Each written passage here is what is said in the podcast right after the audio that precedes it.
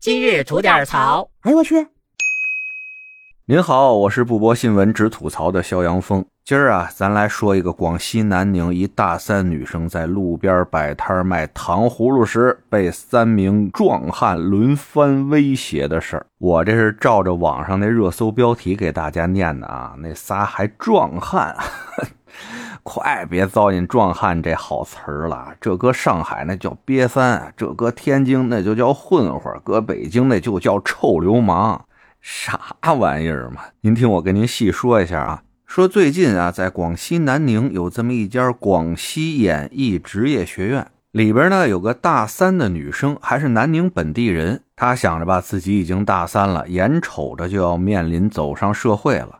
那能不能啊，先做一些社会实践，先自己搞个小创业什么的？于是呢，就在自己学校的门口啊，卖开了糖葫芦。因为他那糖葫芦啊，真材实料又干净卫生，所以不少爱吃这口的啊，都上他那儿买去。一时呢，生意还挺红火。可福兮祸所依啊，他这生意一红火了，挡了别人的财路了。咱知道啊，这直说在学校边上不禁止的话，那做小买卖的那是多的，难免就有其他那卖糖葫芦的吧。看这女生啊，哟，新来的这么一个，那买卖还挺好，这不是抢了我们的生意了吗？哎，就不高兴了。出手的呢是仨傻老爷们儿，挨个过去上这女生那摊儿前面霍霍去。我就跟您说啊，您就看那视频去吧，就绝了！就这号乌来油臭流氓啊，地不分南北，人不分东西，哎，就能做到气质、形象、穿着打扮极其的统一。有个衣服吧，不好好穿着，半披着，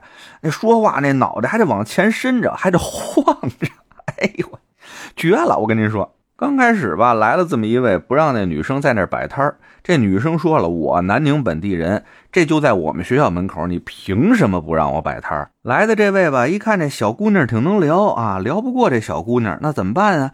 冲着旁边买糖葫芦的顾客呲牙：“都不许买啊，都不许买，不卖不卖，谁敢买？我看就来这劲儿，您知道吧？哎呦，给我看的这叫一个遗憾啊！心了话了，怎么没在北京让我碰着这么豪横的主啊？”别地儿咱不敢说啊，在自己家门口遇着这样的，一定得给他好好上一课，您知道吧？人家卖糖葫芦女生吧，惹不起，咱躲得起吧？开始把这摊儿啊往远处搬了搬。这第一回合呢，也就这么过去了。可没过多长时间，又过来一位，也是一男的。他呢是推着一自行车卖糖葫芦，就把他那自行车啊往这女生摊子前面一横，哎，就说白了，就不让你好好做生意。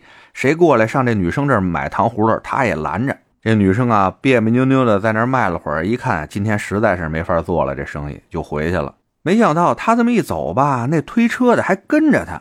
这女生一人多害怕呀，赶紧往学校里边走。幸亏啊，到了学校门口的时候，跟那保安同志说了一句，把后面跟那男的给拦下了。这儿啊，咱得给这保安同志点个赞啊，真不错，相当负责。这时间呢，来到了第二天，女生照样出摊卖糖葫芦，又过来这么一位，开始跟这女生盘道，你知道吧？说昨天你是不是跟我大哥牛逼来了？我跟你说，我们大哥啊可有势力了，我们大哥上面还有大哥，那那大大哥的脾气可就没我们那么好了啊！他不知道能干出什么事来了啊！给你一段时间，顶多让你在这儿摆到周五，你一定得赶紧走，不然我保证不了你的安全。